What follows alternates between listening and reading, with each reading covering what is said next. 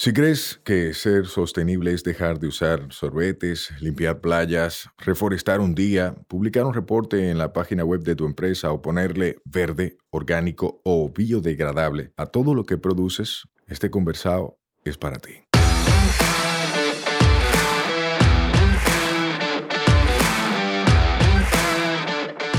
Hola, soy Sayuris Bonet, el motorcito detrás de la empresa Una Vaina Verde. Y hoy vamos a tener un conversado sostenible.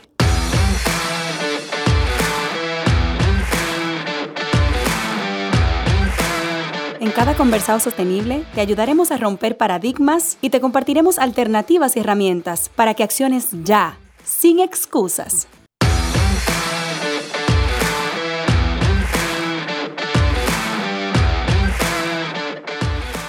Hola, hola hermosa familia verde. Llegamos a un nuevo episodio y estoy feliz porque me siento así como con esa persona que tú lees, con esa persona que tú, de la que aprendes, de la que compartes información que es positiva para todos y que nos visibiliza a todos, pero que casi nunca está como que al frente de la cámara. Y como que tú no sabes quién es, pero tú sabes que está ahí, que se hace. ¿Cómo tú estás, Gibel? Hola, Sayuris. Gracias por invitarme a tu super espacio. Gracias a ti por aceptar la invitación. El, Mucha, el honor es mío, de verdad que sí. Gracias. Mucha gente probablemente conoce lo que tú haces, pero no quién eres tú. Y a mí me gustaría empezar por quién eres tú como ser humano. Cuéntame un ching. Ay, Sayuris, tú empezaste por una parte muy difícil, porque a mí no me gusta hablar de mí. Pero sí, bueno, soy una em, mercadóloga de profesión eh, que siempre tuvo un amor especial por la naturaleza. Em, sin embargo, estudié mercadeo. No me preguntes, no sé. Entonces después la vida me fue llevando a, estudiar eh, ciencias ambientales. Eh, todo comenzó mi inclinación por las ciencias ambientales em, con la exploración de un proyecto en el que me pusieron a trabajar en una empresa familiar donde estaba colaborando por un tiempo eh, que tenía que ver con un estudio de impacto ambiental. Entonces me enamoré, desconocía de ese mundo, me enamoré del proceso y entonces empecé a, tener mi, e, esas inquietudes sobre, wow, eh, hay mucho que se está haciendo. Empecé a descubrir que se estaban haciendo muchas cosas en el país que no, no se le estaba dando la difusión que merecían. Entonces de ahí surgió eh, la idea de Red Verde y por ahí ya después tú te sabes el resto de la historia.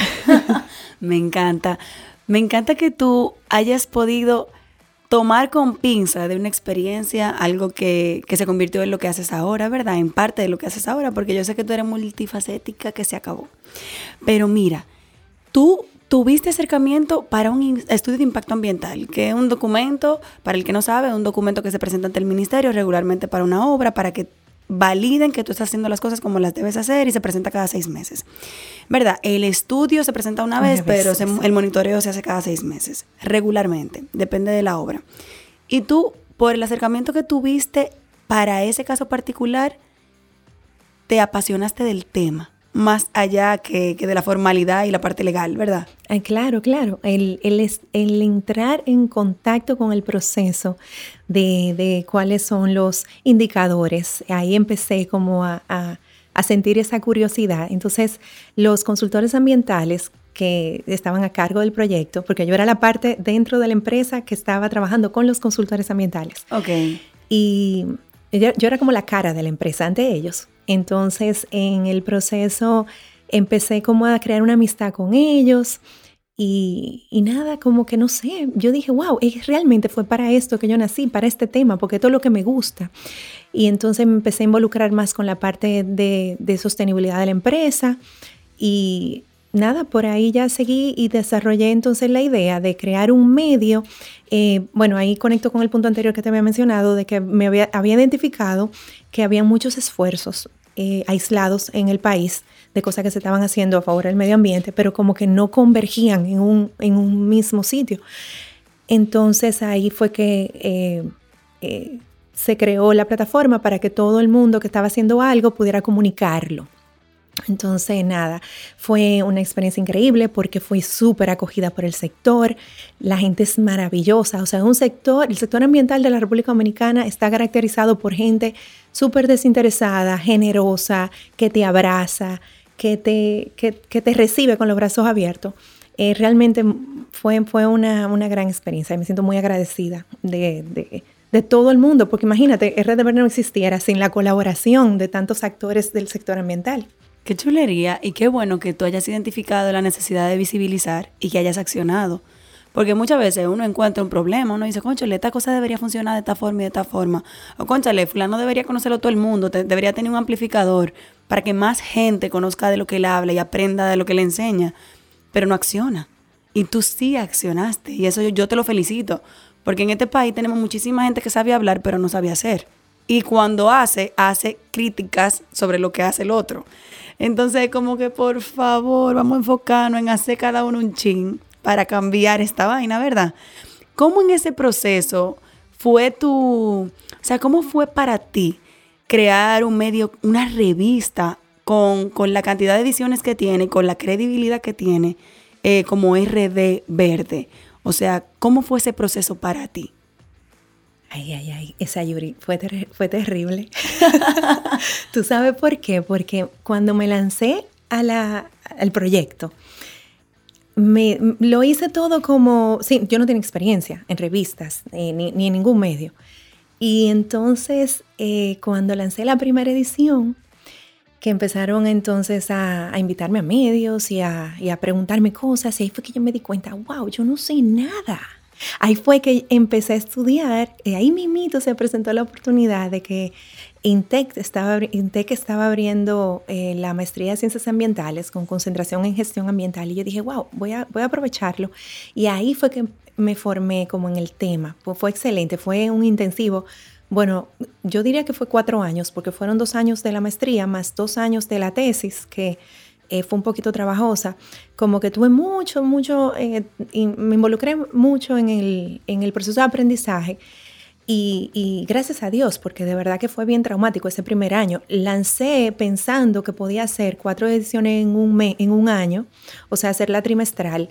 Y ese año fue solo trabajo, trabajo, trabajo, trabajo. Fue bien intenso, bien intenso de curar todo el contenido, eso, la parte investigativa. Eso era lo más trabajoso. ¿Por qué? Porque uno tiene que hacer la cosa con responsabilidad. Entonces, eh, aunque tuve, gracias a Dios, el apoyo de muchos científicos, porque tenemos, mira, Sayuri, no nos quedamos por expertos en nuestro país. O sea, tenemos tan, tanto... Eh, eh, eh, tantos recursos de, conocimiento, de trabajo de investigación, de recursos humanos tenemos de sobra en, nuestro país. Y, eso fue una ventaja, pero ya tú sabes que todo ese contenido había que editarlo, había que curarlo, editarlo, había que corregirle el estilo, después diagramarlo, la venta, era mucho trabajo y eh, realmente fue bien traumático. Entonces ahí ese primer año fue que como que aprendí en lo que me estaba metiendo. Sobre la práctica. Learning by doing, señores. Sí, y ahí recibí el apoyo de tanta gente, de, tan, de, verdad que increíble, todo el mundo como, como me apoyó. Y, y nada. Em, Era la primera revista ambiental. No, tú sabes que habían habido una que se llamaba Verdor, creo que era de la Academia de Ciencias o era, era otra, la de Academia de Ciencias. Bueno, yo creo que no, que esa era la de Academia de Ciencias, pero eran revistas eh, eh, científicas de mucho valor, pero como que no habían eh, quizá penetrado de la manera que, que, yo aspiraba que, que, A los simples mortales como nosotros, ¿verdad? que leemos contenido general, porque un científico habla con sus tecnicismos y uno no lo entiende.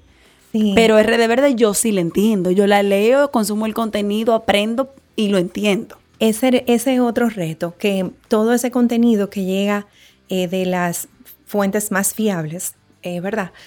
Eh, hay que aterrizárselo a la gente para que la gente pueda realizar el cambio, porque la idea de Red Verde es provocar cambio en la gente. O sea, que la gente se inquiete con lo que está haciendo, porque lo estamos haciendo mal, Sayuri. Lo estamos haciendo mal. Sí, bueno, lo que pasa es que en, en general eh, quizás no, me estoy refiriendo al, dominicano, sino al ser humano. Estamos programados como con una tendencia al consumo, ¿verdad? Exagerado, eh, una eh, linealidad, ¿verdad? De que necesito, compro, tiro. Se, se usan recursos, se fabrica algo usando recursos y se tira a, un botadero a cielo abierto, un vertedero a cielo abierto. Entonces hay, eh, no es sostenible. Tú, tú, sabes, bueno, tú sabes de eso. No, lo estamos haciendo malísimo. Entonces necesitamos una reprogramación donde podamos entender que eh, no es un asunto de, de, que sea el gobierno el responsable ni las empresas, señores, somos nosotros lo que tenemos que comenzar a hacer un consumo más responsable, a no comprar de más, eh, a esas, elementales 3R, a realmente aplicarla, mentalizarnos diferente. Mira que hay una tendencia que está muy de moda, que es el minimalismo, tú sabes, que es como tratar de vivir con lo menos posible. Hay muchísima gente que sigue ese estilo de vida, que no tiene idea de, de, ciencias ambientales, ni de, ni de sostenibilidad, ni de nada. Sencillamente se da cuenta de que es un estilo de vida que más barato, más, te aligera la vida e incluso te hace más feliz porque está, está comprobado que la gente acumuladora tiene unos niveles de cortisol, que es la hormona del estrés, mucho más alto que, todo el mundo. Entonces el asunto es que si nosotros nos no ponemos a evaluarnos, eh, a través de, bueno, si, si, si RD Verde logra que la gente se, se, se cuestione, se cuestione, se revise y cambie ya. Ya, ya eso es, esa es la idea, ese es el propósito de Red Verde. Ay, pero me encanta ese propósito y déjame decirte que lo están consiguiendo.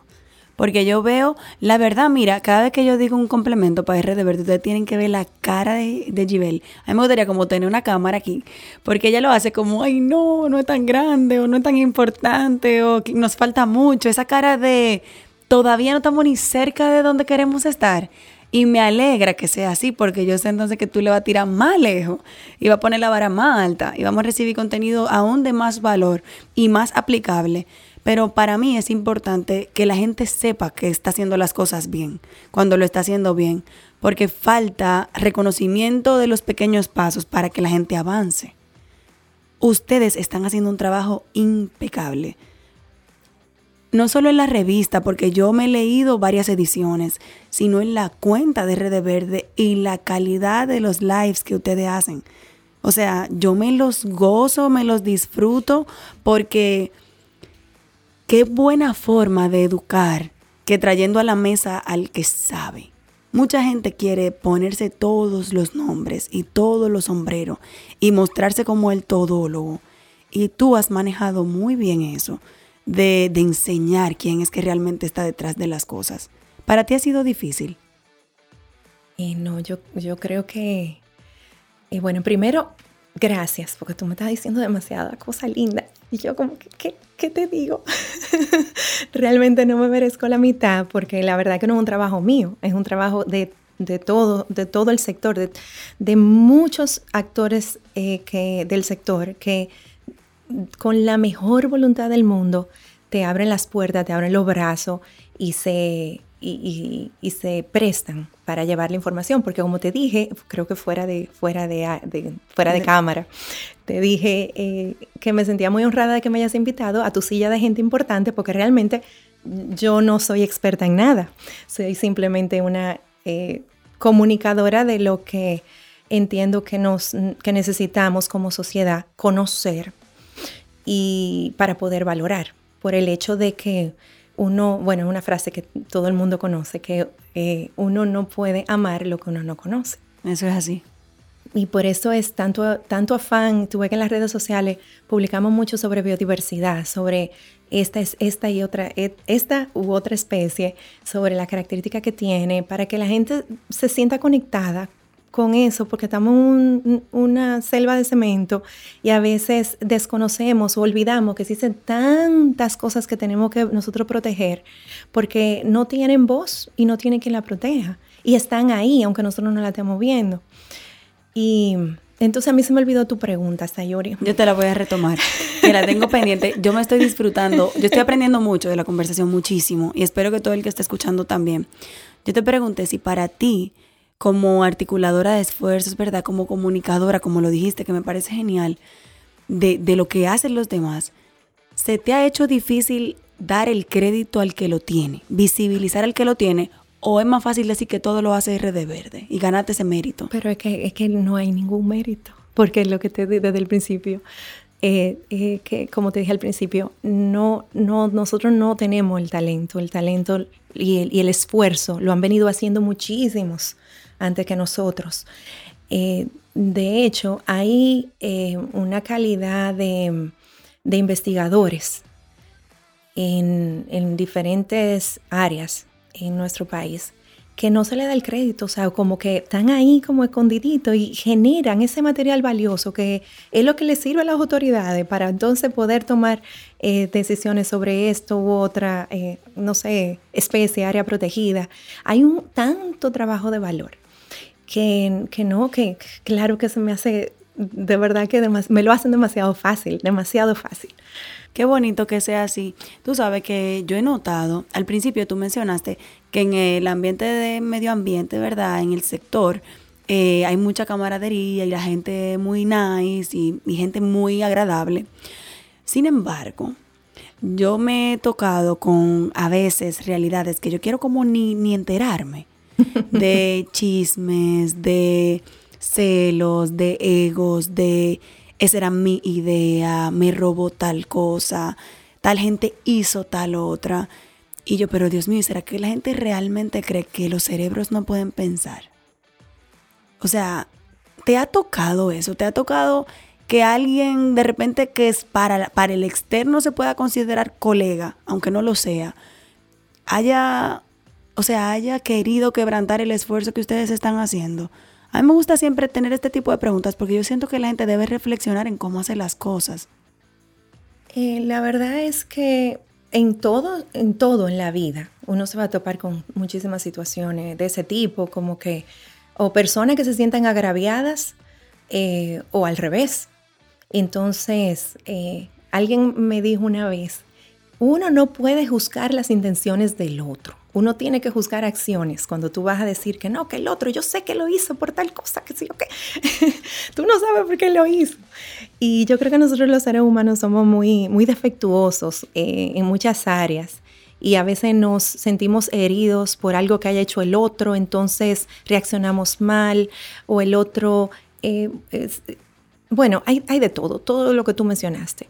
Y en realidad, en, nuestro, en mi caso, eh, como la cara de Rede Verde, yo no me he visto en, situaciones muy complicadas, realmente que no. Sí, por ejemplo, me he enterado que si este eh, ambientalista eh, ha hecho algo mal, entonces trato de desligarme, como cosas así, porque en todo, donde hay seres humanos hay problemas. Sí, eso es así. Pero en general yo encuentro que la experiencia con el sector ha sido muy buena. Y de hecho, yo, no, yo creo que no existe nadie dentro del sector a quien yo no me sienta con la confianza de poder llamar, porque, porque son gente muy nice, Ayuri. O sea, son gente... Yo coincido. ¿Verdad que sí? yo coincido. Y la ética con la que te manejas tú. Eh, yo recuerdo, y voy a hacer esta anécdota, una vez que coincidimos, no sé en qué fue, creo que fue en un invitado para uno de tus lives que era el mismo que uno de los míos. Y teníamos de diferencia un día, una cosa así. Yo no me o un horario. Yo no me acuerdo. Pero fuiste tú que me escribiste. Oye, ¿hasta dónde llega tu nivel de ética? Tú me escribiste. Eh, hola señores, ¿cómo estás? Justo me estoy dando cuenta de que tenemos live sobre con el mismo invitado, como que el mismo día o el mismo horario, algo así, para que me dejes saber que qué te parece, que no me gustaría que haya un choque de audiencias o no sé qué. Y yo, Dios mío, nada que ver, olvídate, que al final esa vaina se queda grabada. Claro, claro. Y qué bonito poder tener esa apertura de poder llamarte. O sea, yo te he llamado para consultar cosas, al Sisterhood también. Y es bonito saber que uno tiene respaldo y que uno tiene gente que le jala las orejas y que lo felicita. Porque cualquiera de las dos. Sí, y de paso, ya que tú estás poniendo ese tema sobre la mesa, tú me dejas felicitarte, ¿verdad? Claro. Porque la verdad es que tú, tú estás haciendo un trabajo excepcional. Tú sabes que es muy, muy importante, Sayuri, cuando en, en este sector la gente eh, tiene, hay, hay demasiadas cosas que hacer.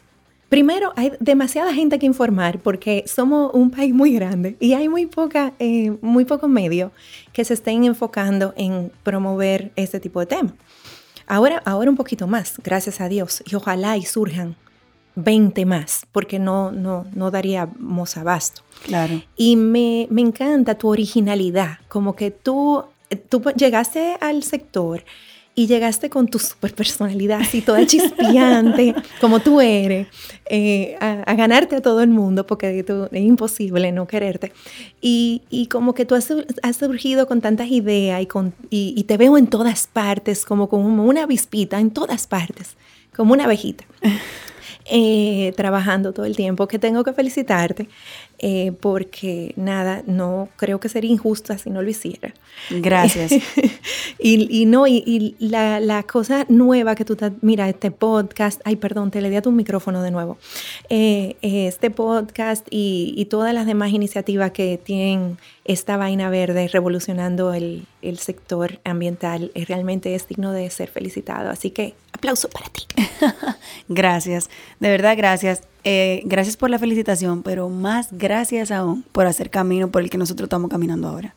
Porque es muy fácil de que yo, nosotros, ajá, y tú el que has hecho antes, que en esa plataforma, en ese asfalto que estamos caminando ahora. Sí, la verdad es que, eh, se le agradece a todo el que vino atrás. Sí. Y, es, muy chulo como que, mira, un amigo recientemente, hace como, una, como un mes, me llamó y me dijo, Gibel, le voy a poner una, una competencia a R de verde.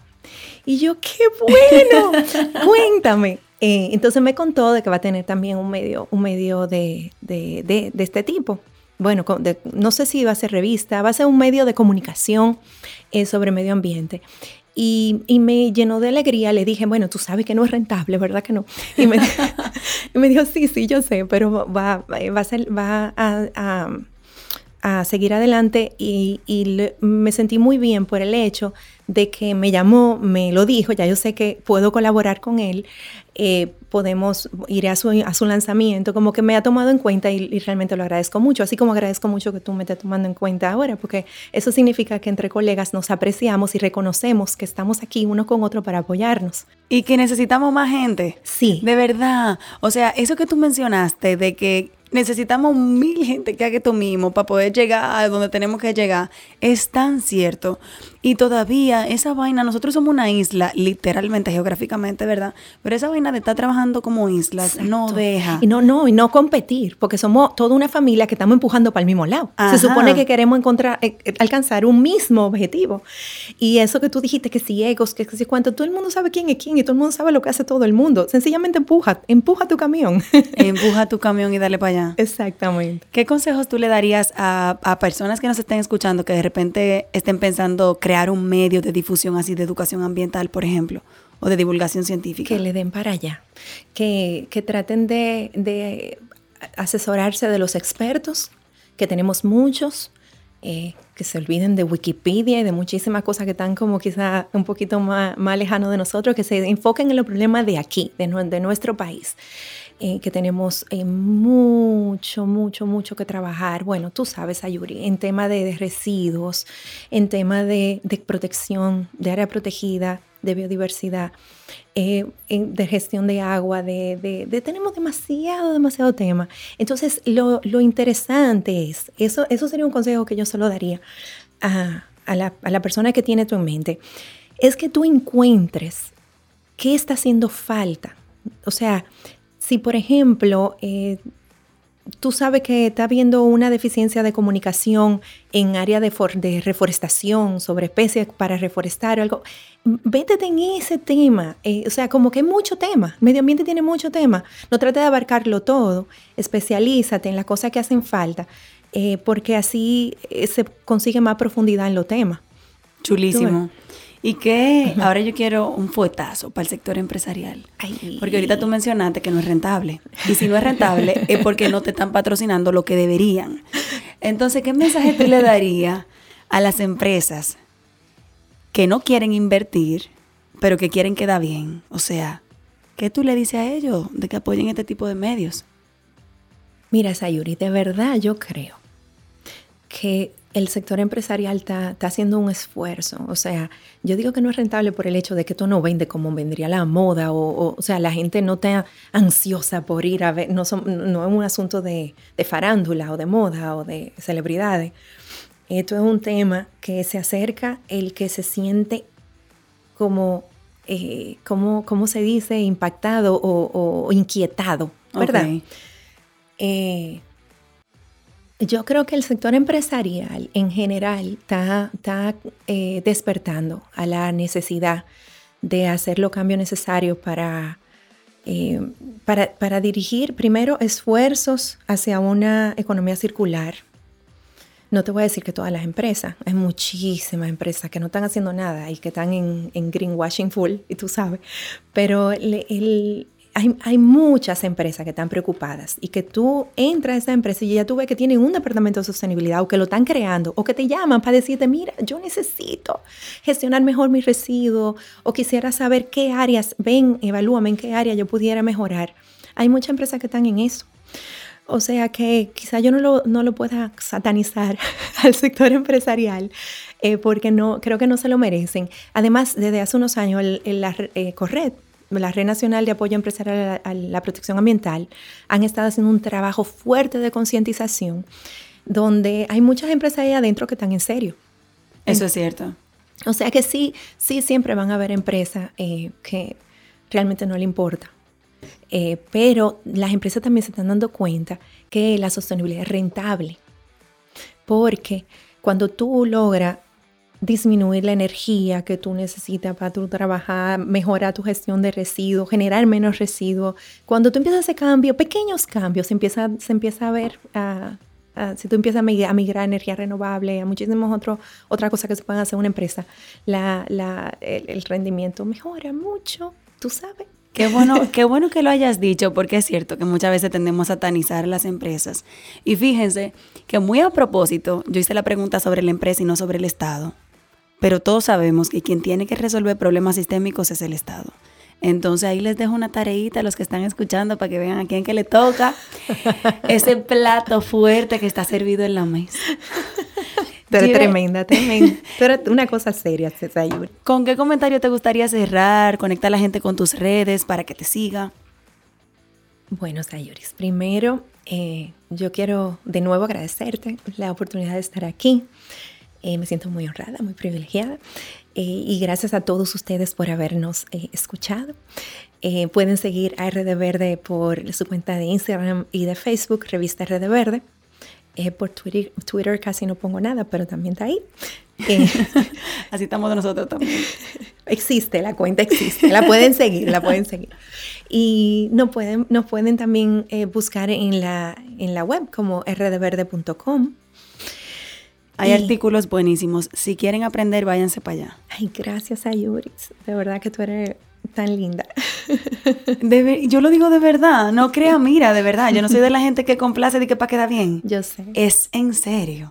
Así que ustedes que están escuchando, sigan aprendiendo de, de, de este gran ser humano que conocimos un poquito hoy y de su trabajo. Ustedes la ven así, casi no la ven en la prensa, no anda figureando, pero está metiendo mano. Gracias. Gracias a ti, Sayuri. Un besito. Bye bye. Chao. Nos escuchamos la próxima semana. Recuerda que esta vaina es todos los martes. Mientras tanto, nos vemos en las redes, arroba sayurisbonet y arroba una vaina verde. Bye bye. Este podcast se graba en nuestra casa, M33.